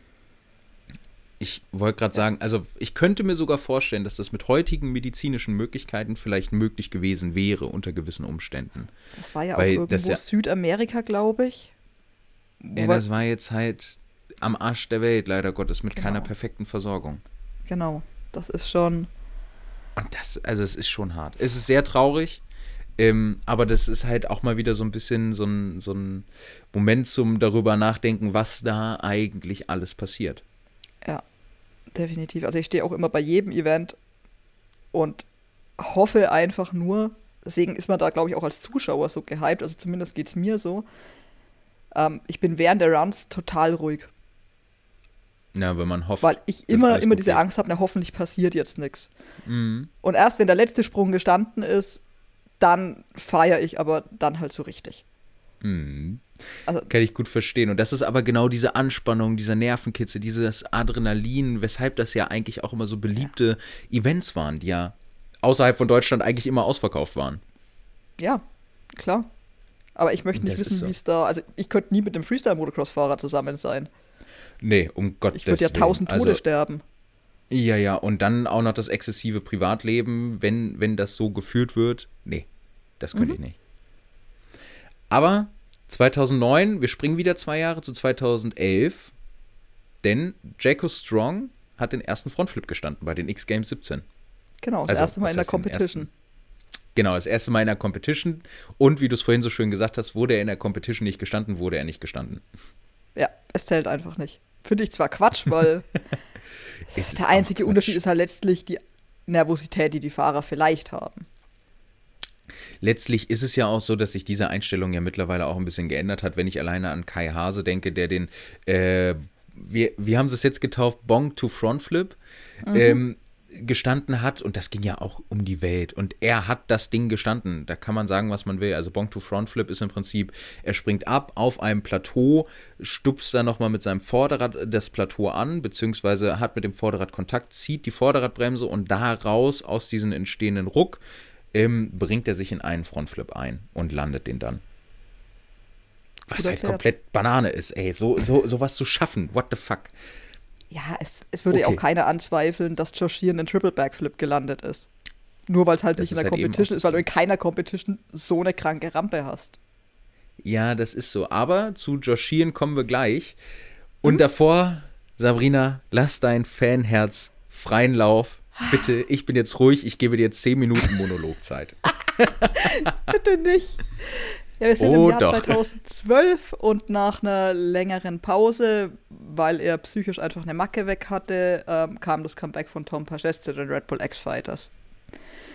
Ähm, man muss vielleicht kurz erklären, Tom Paches hat beschlossen, dieses ganze Backflip-Geeiere, nur noch euch springt den krasseren Backflip, hat ihn gelangweilt, deswegen hatte er auch die Lust an dem Sport verloren. Ähm, zu der Zeit hatte dann auch sein Bruder einen schweren Unfall ähm, der ist einen Frontflip überrotiert, hat auch mit dem Kopf gebremst, hat aber mit Koma und sehr viel Reha überlebt. Und letztlich war Tom dann eben dafür zuständig, die beiden hatten sich ein Haus geteilt, das Einkommen für die Familie zu sichern. Also für sich und seinen Bruder. Kam zurück zu den Red Bull X-Fighters, erstmal in, ähm, beim zweiten Stopp der Saison in Glen Helen. Und äh, dritter Stopp der Saison, also sein zweiter in München, springt er einfach in einem Run schon mal einen Volt und einen Flare. Das ist halt schon eine Aussage. Also, nur um das mal so ein bisschen ins Verhältnis zu setzen. Volt und Flair waren Tricks, die waren einigermaßen bekannt aus BMX-Sport, aber selbst da waren die Dinger noch nicht alt. Mhm. Und Tom Paches kommt an, also ich glaube, Matt Rebo hatte den, den Flair noch. Der war, mhm. glaube ich, so der Erste, der den relativ regelmäßigen Competitions auch mal gebracht hat. Ja. Aber der Volt war jetzt auch keine Paches-Erfindung, aber das war so ein Trick, da hat sich einfach keiner rangetraut damals. Den wollte niemand machen, vor allem nicht in der Competition. Vor allem mit einem Motorrad. Also wirklich, da kann ja so viel schiefgehen beim Volt. Absolut, und er stellt sich halt hin, macht diese beiden Tricks in einem Run. Krass. Einfach krass. Mhm. Und denkt sich dann, einen, ein Event später in Madrid reicht ja noch nicht, dass ich damit irgendwie jeden in Grund und Boden fahre. Ich bringe den Special Flip. Auch ein Trick, der von Special Greg aus dem BMX kommt. Ja. Wo alle gesagt haben, den macht bis heute kein anderer Freestyle-Motocross-Fahrer. Es gibt und noch eine Variation davon, die California Roll, aber diesen Special Flip, eben das Motorrad komplett loslassen, diese Rückwärtsrolle machen, macht nur er. Ja, und das ist halt auch wirklich nochmal das Ding dabei. Die California Roll ist wirklich so die Angsthasen-Version, sage ich jetzt mal. Obwohl, Ang über Angsthasen zu sprechen in so, einer, in so einem Zusammenhang, was die leisten, ist halt auch einfach nur unfair. Also das, das, das trifft es doch nicht mal annähernd. Das ist halt die sicherere Version, würde ich jetzt, das trifft es, glaube ich, besser. Sichere halt Version trifft es, Eine Hand besser. immer am Motorrad und lässt es nie komplett los. Ja, und, aber man sieht ja den die California Roll machen so viele Leute oder auch bei, den, bei der X-Fighters-Veranstaltung, die du, die du mir ja rübergeschickt hattest, die wir uns dann ja auch angeguckt hatten. Da hat fast jeder Fahrer im Halbfinale und im Finale die California Roll gemacht, aber nur einer hat wirklich den Special Flip gemacht. Und das halt schon 2012. Ja, und das, das war, ist eine richtige Aussage. Hat damit natürlich Madrid auch gewonnen. Also da braucht man ja nicht drüber diskutieren. Logisch. Wenn du Special Flip, Volt und Flair in einem Run bringst und das auch noch halbwegs sauber landest, also da gibt es keine Diskussion mehr. Überhaupt nicht. Total. Also, das heißt, wir haben 2012 abgehakt, wir haben 2013. Tom Paches denkt sich, reicht mir noch nicht. Bringt mhm. den Flair, den, der zu der Zeit immer noch relativ von relativ wenigen Fahrern überhaupt gesprungen wurde. Also wir hatten ja das Mhm. letzte Mal ja schon erklärt, ein von der Quarterpipe abgesprungene 540-Grad-Rotation Mhm. und macht einen Superman. Also Superman heißt, er hält sich weiterhin am Lenker fest, die Beine fliegen aber quasi hinter ihm her, wie so ein wehender Umhang eben von Superman. Und das ist halt einfach unfassbar. Das einfach in dieser massiven Rotation noch zu machen und das Ding wirklich voll auszurotieren, was ja bis heute die Fahrer nicht richtig hinkriegen. Ja, das ist, das ist tatsächlich der Punkt dabei. Also kombiniert das dann halt auch wieder mit Volt, Special Flip ähm, und ist damals dann auch mal wieder einen Backflip, einen Cliffhanger-Backflip gesprungen. Mhm. Was für ihn halt, das war so dieses, ihr sagt, ich brauche einen Backflip, um zu gewinnen, da habt ihr ihn. Das ist halt wirklich so dieses, ja, bitteschön, dann mach den Shit halt eben. Ist mir egal. Ich habe keinen Bock drauf, aber ich kann's. Ja. Und genau das ist es. Ja, dann 2013, er gewinnt Madrid mehr als verdient mit der, mit der Auflistung, dann 2014. Landet er den ersten Bikeflip. Mit einem Was halt Motorrad. unglaublich ist. Also, bei Bikeflip bedeutet wirklich, dass das, das, das Motorrad dreht sich, aber der Typ nicht. Nee, der Also, Typ bleibt in der Luft stehen und packt sein Motorrad, dreht es einmal rum, damit es wieder mit der Schnauze nach unten geht und springt quasi in die gleiche Richtung zurück, so ungefähr. Ja. Und äh, d- d- d- d- d- ich weiß nicht, dazu fällt mir gar nichts ein, das ist einfach nur bekloppt. Und geil anzusehen. Also wahnsinnig geil anzusehen. Absolut. Da gibt es auch so geile Slow-Mo-Aufnahmen von. Oh ja. Oh ja. Ja. Und auch, auch noch einfach ein Volt mit einer Variation. Also Ja. Volt to No Footer. Also er geht zurück aufs Motorrad und nimmt nochmal die Füße von den Fußrasten. Man munkelt, dass er wahrscheinlich einen Heel-Clicker machen wollte, aber die Zeit nicht mehr hatte und deswegen halt nur diesen No Footer gemacht hat. Ah, ganz ehrlich, das reicht. Ja, es reicht auch. Es reicht auch wirklich. Und Sabrina, es reicht jetzt so langsam mit Tom Pages. Und deshalb kommen wir jetzt zu 2015, bevor du nämlich gleich wieder weiterredest über Tom Pages. Darf ich zu meinem zweitliebsten Fahrer kommen? Und genau zu dem Punkt, den du, den du ja auch schon komplett richtig angesprochen hattest, und zwar den Triple Backflip. Ja, Den fucking Triple Backflip. What the fuck? Was ist falsch drei bei den Leuten im Kopf? Wie kommt man Ja. auf diese Idee? Und der Typ trinkt noch nicht mal Alkohol. Also es war keine Idee im Suff. Ja. Na gut, okay, er hat das Ganze im Pastrana Land gemacht, das heißt, wahrscheinlich kam Travis Pastrana irgendwie auf die Idee. Das ist ja das Ding. Travis Pastrana, ich mach keinen Double Backflip mehr, aber ey, Shini, mach mal einen Triple Backflip. Ja, genau. Und man kann sich das wirklich vorstellen. Ich weiß nicht, also wirklich, es war abartig, wie hoch diese Rampe war und wie hoch die Landung war. Aber Hut ab. Also das, das Video, als er das Ding gestanden hat, da gibt es auch ein Kurzvideo von auf den Nitro Circus äh, YouTube-Channel, meine ich. Unbedingt angucken. Das ist einfach krass. Das Unbedingt. ist einfach krass. die also, Anfahrt, diese ne- Geschwindigkeit bei der Anfahrt. Ja, ja. Ich weiß gar nicht. Ich glaube, er hat in irgendeinem Interview gesagt, dass er den vierten Gang voll ausfahren muss oder sowas. Ich glaube, ja. Alter, what the fuck? Das ist unglaublich. Ein verdammten Triple Hatten Backflip. die, oh, ich komme jetzt nicht mehr drauf, aber die hatten doch sogar hier so ein Lasermessgerät und haben noch seine Geschwindigkeit gemessen, mit der er auf die Rampe Ja, zugefahren stimmt. ist. Stimmt. Weil sie, weil sie das Ganze auch erstaunlich wissenschaftlich angegangen sind. Ich glaube, die haben gesagt, so und so viel äh, Geschwindigkeit brauchst du, damit du schaffst. Mhm. Oder damit es möglich wäre. Und äh, damit haben sie dann gemessen. Ja, die wollten natürlich auch das Verletzungsrisiko bei so einem krassen Trick möglichst gering halten. Naja, auch nachvollziehbar. Also wirklich, Mhm. Aufbau ist der Hammer. Es sieht auch einfach nur geil aus. Und ja, so viel zum Thema Pause von Tom Pages. Sabrina, was Es- ist denn noch 2015 passiert? Es liegt ja nicht an mir, es liegt einfach daran, dass Tom Pages zu der Zeit eine richtig kranke Phase hatte und einfach jedes Ja. Jahr einen krassen neuen Trick gebracht hat und in dem Fall dann den. Ali-Flair. Den lasse ich jetzt mal dich erklären. Ich krieg das nicht hin. Hoffnung, dass du es machst. Ich krieg das nicht hin. Aber ich finde, der Name beschreibt ihn irgendwie. Man stellt sich einen Flair vor, aber mit so einem Ali, hup, er zieht ihn einfach so in die andere Richtung rum, irgendwie als normal. Ich, ich wollte gerade sagen, also im Prinzip ist es ja, wenn er nach rechts abspringt und rechts wieder landet, springt er quasi nach rechts ab und dreht sich aber links rum, um dann zu landen. Genau. Also, man, Also- man, man sieht gefühlt, das Motorrad will sich nach rechts drehen, aber er nimmt so richtig mit dem ganzen Körper, was auch einfach cool aussieht, diesen Ja, Schwung komplett mit und reißt das Motorrad rum in die andere Richtung. Ja, und es sieht einfach geil aus. Also es oh, sieht einfach geil aus. Wenn man das sieht, wie er da anfährt und dann wirklich mit was für einer Souveränität er das Ding raushaut. Also ich kann es nur euch empfehlen, guckt euch das mal an. Aliub Flair, wie wird es geschrieben, Sabrina? Also ich hoffe, ich habe es richtig geschrieben. A Doppel L E Y Bindestrich O O P S. Und dann Flair wie F L A I R halt. Der Wrestler Ric Flair oder Okay, gut, auf den Vergleich wäre ich jetzt nicht gekommen, aber ist auch in Ordnung. Also, wenn ihr so ungefähr eingebt, dann solltet ihr es auf jeden Fall hinbekommen. Ansonsten nehme ich das Ding einfach äh, in den Titel mit auf. Das kriegen wir schon hin. Ja. okay. Wir kommen dann von Tom sind wir schon bei 2016. ja, ja, ich, hab, ich, ich musste auch gerade nochmal drauf gucken, ob jetzt noch was kommt, aber ja, es kommt es. Ja, 2016, Sabrina, hau rein. Ich äh, höre dir gerne zu. Greg Duffy landet den ersten Double Front Flip bei den Nitro World Games. Double Front Flip! Das ist unglaublich! Ich, das sind Worte, die passen in meinem Kopf nicht zusammen. Ja. Absolut. Double Front Flip, das musst du doch erstmal schaffen. Zwei Vorwärtsrotationen.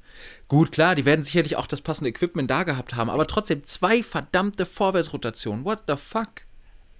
Es ist Wahnsinn. Es ist absoluter Wahnsinn. Ja, ja, anders kann man es nicht sagen. Ich bin ehrlich, das ist auch völlig irgendwie an mir vorbeigegangen, dass der das gemacht hat. Aber allein das zu lesen, Double Front Flip. Wenn man sich anschaut, wie sich bis heute die Fahrer schwer tun mit dem normalen Front Flip. Oh ja. Oh ja. Tom Paches hat den Front Flip mittlerweile, also bei der Finisterre Show in, in ähm, in der Nähe von Brest in Frankreich, hat er den auch mhm. gezeigt, aber es ist irgendwie, es ist halt ein Frontflip. Aber der Typ springt zwei Rotationen. Ja, genau. Das ist wieder so typisch. Du kannst ein, guck mal, ich mach nur ein, nochmal plus eins. Mhm. Ich kann ein mehr als du. Danke, genau, auf den Spruch bin ich nicht gekommen. hätte, Aber ich kann. Wir, wir können ja nicht weiter über Freestyle Motocross nach 2010 reden, ohne ein weiteres Mal einen gewissen Herrn zu erwähnen. Sabrina, dein Einsatz. Ja, wir sind mal wieder. Also Red Bull X-Fight, das ist jetzt ja keine äh, World Tour mehr, sondern ist jetzt nur noch ähm, ein Event pro Jahr leider. Ja, stimmt. Es ist so, es Leider hat ein bisschen an, an Bedeutung verloren. Das merkt man auch, dass Red Bull nicht mehr das große Geld reinbuttert. Und es findet jetzt auch nur noch in, in Madrid statt, was aber einfach ja, es ist gut, dass es wenigstens Madrid ist, weil da ist die Stimmung ideal. Entschuldigung. Und Tom Paches äh, fährt im Finale äh, von diesem Abend einen Run mit, gut, er springt den Tsunami, den ich ja bekanntermaßen liebe. Er springt den bekannten Bolt, einen ja. 360, ein nicht einfacher, aber wunderschöner, relativ klassischer Trick mittlerweile. Mhm. Einen Bike Flip, einen Special Flip und einen Front Flare, was mal wieder ein komplett neuer Trick ist, eine Mischung aus einem Flare und einem Front Flip. Ja. Und genau so ist es. Und es ist einfach nur bekloppt. Es ist einfach nur bekloppt. Man muss dazu sagen, er ist diesen Run nicht besonders sauber gefahren. Also Execution, ich war da in der Arena und hatte ein paar Mal wirklich Schiss, dass es ihn auf die Schnauze legt. Selbst sein Vater, der sonst ruhiger ist als die Mutter, war vor mir gesessen und ist permanent aufgesprungen und hat Panik geschoben. Na, das kann ich aber auch verstehen. Also es war echt nicht besonders sauber gefahren, viele Footdabs, also immer mal wieder den Fuß gesetzt bei, bei der Landung. Aber diese Dichte an krassen Tricks, man muss sich das auf, auf der Zunge zergehen lassen. Ein Frontflip, den kaum jemand gesprungen ist zu der Zeit, von Greg Duffy mit seinem Double Frontflip mal abgesehen. Ja. Und den kombiniert mit einer 540-Grad-Rotation. Das ist eigentlich unmöglich, wenn man das so hört. Ja, es sollte wirklich nicht möglich sein. Also natürlich, auch hier muss man vielleicht dazu erwähnen, er hat ja auch diese Rampe mit dem, mit dem Kicker, der quasi, er fährt drüber, das Vorderrad drückt oben so eine kleine Platte nach unten, dadurch wird das Hinterrad nach vorne oder nach, nach oben katapultiert. Ähm, anders, glaube ich, kriegst du diesen Kick über die Quarterpipe auch gar nicht hin. Nein, würdest Aber du es ist einfach irre. Es ist verdammt irre. Es ist verdammt irre. Weil das, das ist halt wirklich, egal ob es jetzt sauber gefahren ist oder nicht, klar, wenn es jetzt sauber gefahren wäre, wäre das Ding nochmal exorbitant genial gewesen, aber so die Dichte und die Komplexität der einzelnen Tricks kombiniert ist. Versuch sowas heutzutage mal irgendwo zu finden, egal wo, egal ob BMX-Fahrer oder Co. Das ist un unfassbar. Die haben alle irgendwelche Filler-Tricks mit dabei, irgendwas, um halt den Run aufzufüllen. Ja. Aber bei Tom Paches kann man jetzt beim Tsunami vielleicht diskutieren. Bei ihm kann man wahrscheinlich mittlerweile sagen, ja, der Volt. Und das ist halt einfach ja. schon schlimm, dass man sagt, der Volt ist der langweiligste Trick. Das ist halt genau das Ding. Und ich würde auch tatsächlich sagen, auf, aufgrund der Zeit äh, müssen wir leider mit einem traurigen Thema heute schließen, weil wir haben ja noch anderthalb Punkte vor uns, wo wir uns ja auch in der ersten Folge schon drüber unterhalten haben. Genau, 2017 gab es das bislang letzte Red Bull X-Fighters äh, Event. Die hatten damals dann wohl auch Probleme ein bisschen mit der Arena in Madrid ähm, und wollten mhm. dann ein bisschen Pause machen, sich was Neues suchen. Ähm, noch trauriger übrigens, 2017 ist Tom Paches nicht mehr mitgefahren, weil er damals verletzt war. Ah, das, mhm. ist, das ist hart. Mhm. Ähm, es gab dann Fortsetzungspläne für 2020, aber wir wissen alle, warum die dann nicht stattfinden konnten. Ja, dank dem wundervollen C. Mhm. Und deswegen ist momentan, ich meine, Nitro Circus tourt jetzt gerade wieder so ein bisschen. Das gibt es natürlich weiterhin. Pastrana lässt sich seinen Spaß ja nicht nehmen. Aber ja, ich, hm? so das Große, die, die wirklich großen Events sind ein bisschen von der Bildfläche verschwunden. Hast du eigentlich nicht mehr. Also vor allem auch keine wirklichen Competitions mehr. Alles, was du jetzt noch hast, sind eigentlich Shows. Also wenn ich so genau. jetzt an die deutschen äh, Night of the Jumps oder Masters of Dirt oder sowas denke, das sind mehr Shows, als dass es wirklich Wettbewerbe sind. Die klassischen Wettbewerbe. Aber das ist doch hier European Championship immer bei den Night of the Jumps. Ja, aber es hat mehr einen Show-Charakter. Ja, finde ich auch. Also, also, ja, ich gebe dir da vollkommen Hört recht. sich jetzt blöd an, weil es ja sowieso eigentlich Show ist, dieses ganze Prinzip.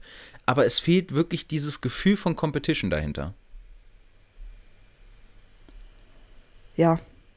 Nee, bin ich voll bei dir. Es ist geil aufgezogen und es gibt auch ja. irgendwie eine Siegerehrung dazu, aber irgendwie hast du nicht das Gefühl, dass du gerade bei einem sportlichen Wettkampf bist das ist leider Gottes echt das Ding dabei. Und das ist schon ein bisschen traurig. Also ich hoffe echt, dass da wieder neue Veranstaltungen mitkommen.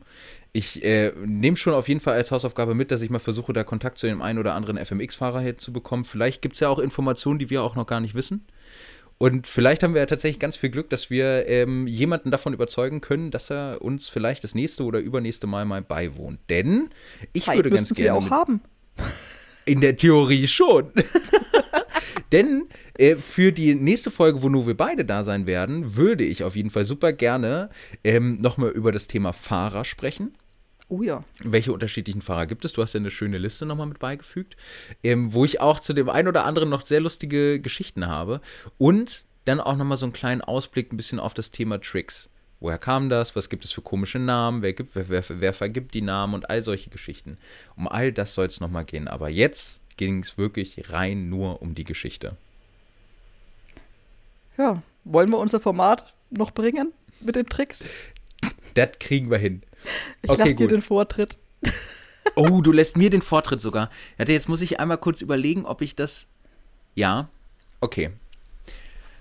Also, ähm, ich erkläre den Trick aus der Ich-Perspektive. Mmh. Obwohl, warte. Ah, ja, nee, okay, passt. Du musst mal bitte Trommelwirbel machen. Kann ich nicht. Ich höre nichts. Funktioniert okay. nicht, kann ich nicht. Okay, kein Problem. Dann, dann einfach noch mal ein bisschen anders. dann dann äh, moderiere ich mal kurz eben an für das neue Format, was wir haben. Herzlich willkommen bei FMX Tricks schlecht erklärt. Hatten wir nicht einen anderen Namen dafür? Nee, ich finde den gut. Okay, dann passt das soweit. Okay, gut. Und zwar, mein Trick sieht wie folgt aus. Ich springe in der Luft. Ähm, es ist ein Trick, den kann ich auch anwenden, ähm, selbst wenn ich nicht allzu viel Airtime habe. Es ist ein sehr klassischer Trick, den ich, äh, den ich ähm, vollführe. Und ähm, er beinhaltet auf jeden Fall, dass meine Hände bleiben auf jeden Fall am Lenker. Ich mache nur etwas mit meinen Füßen. Meine Füße verlassen also die Fußraste und ähm, gehen auch, zumindest ein Fuß geht auch über die, die Sitzbank rüber. Auf die andere Seite zum anderen Fuß. Neck. Nee, beide Füße sind in der Luft. Äh, okay. Wichtiger Punkt, ich ziehe meine Beine nicht hinter meinem Körper rüber, wie als wenn ich ab- oder aufsteige vom Motorrad, sondern vor meinem Körper. Praktisch zwischen mir und dem, dem Tank. Über die Sitzbank. Ich hab's vor Augen und mir fällt der Name nicht ein. man, merkt, man merkt die Profis. Ich hab's dir gesagt, ich krieg's nicht hin. Das ist, das ist überhaupt nicht schlimm. Okay, gut. Ähm, kannst du denn zumindest weiter erklären oder, oder mit deinen Worten erklären, ähm, ob es für diesen Trick, den ich gerade beschrieben habe, auch noch einen Alternativtrick geben würde? Ein Alternativtrick? Ja, also den Trick, den ich ja gerade erklärt habe, das ist ja im Prinzip die Steigerung von dem ursprünglichen Trick. Ich nehme beide Füße von der Fußraste, bringe sie auf eine Seite des Motorrades und jetzt kommt ein Punkt, den ich noch nicht gesagt habe. Ich strecke sie aus und führe sie dann wieder zurück auf die Fußrasten. Ich komme gerade überhaupt nicht drauf. Ich hab den vollen Hänger. Jetzt hast du mich endgültig verwirrt. Okay, gut, kein Problem. Also, die, ähm, das, ich, ich habe ja gesagt, den Trick, den ich gerade beschrieben habe, das ist der fortgeschrittene Trick. Der ursprüngliche Trick daraus, woraus das Ganze entstanden ist, ist einfach nur, ich nehme mein rechtes Bein, hebe es hoch, bringe es vor meinem Körper über die Sitzbank rüber und strecke es aus. Und dann bringe ich es wieder zurück auf demselben Weg auf die Fußraste. Tue ich dies, habe ich ein Ich überlasse das jetzt gerade alles dir. Ich mache mich nur weiter zu saufen. dann habe ich ein Can-Can.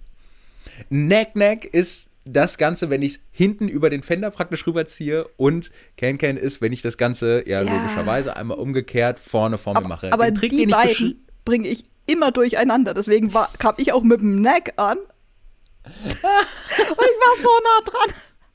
und, und den Trick, den ich beschrieben habe, das war der No-Foot Can-Can. Das bedeutet einfach wirklich, dass ich beide Beine von den Fußrasten nehme, auf eine Seite vom Motorrad bringe, sie einmal ausstrecke und dann auf demselben Weg wieder zurückbringe.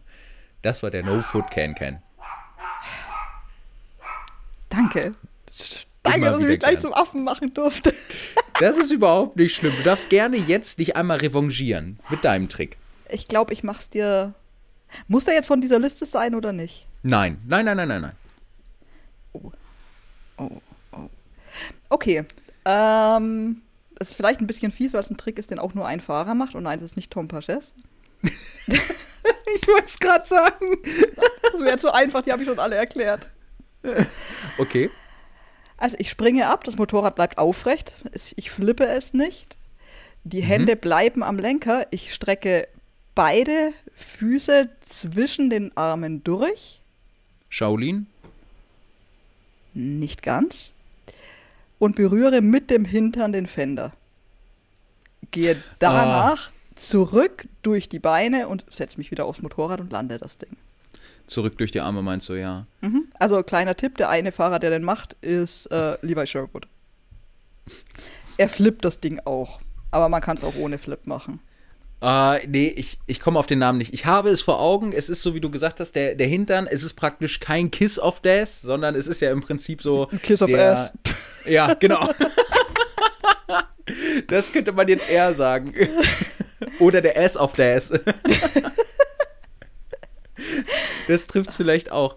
Nee, aber da komme ich überhaupt nicht auf den Namen. Vielleicht ein kleiner Tipp, man nennt auch Frauen, die im Bett nicht besonders aktiv sind, so. Was? Das ist der Starfish. Das ist der. Wie, auf den Namen muss man doch erstmal kommen, auf den Starfish. Das hat doch jetzt nicht sonderlich viel damit zu tun. So nennt er das Ding. Ich find's witzig. Und irgendwie finde ich ihn cool. Okay, gut. Das ist, das ist mehr als in Ordnung und das kann ich verstehen. Und ich würde mal sagen, mit dieser wundervollen Sensation geht zurück ins Studio. Nein, aber wirklich, Sabrina, es hat mir einen Heidenspaß gemacht. Ich freue mich auf die nächste Aufnahme unter Folge 3 von unserer FMX-Folge. Wir gucken mal, welche Gäste wir dir vielleicht in Zukunft hier dann mit zu einladen dürfen und begrüßen dürfen. Ich würde mich sehr freuen. Wir schauen einfach mal, was wir da gedeichselt bekommen. Ansonsten, ganz lieben Dank für deine Zeit, fürs Ausarbeiten und für die Aufklärung, wie viele tolle Tricks Tompa Jess gemacht hat. Immer wieder gerne. Das freut mich gern. Deshalb bleibt von mir aus auch nur noch zu sagen, einen wunderschönen Tag wünsche ich dir, Sabrina, und tschüss in den Süden. Dir auch und tschüss in den Norden.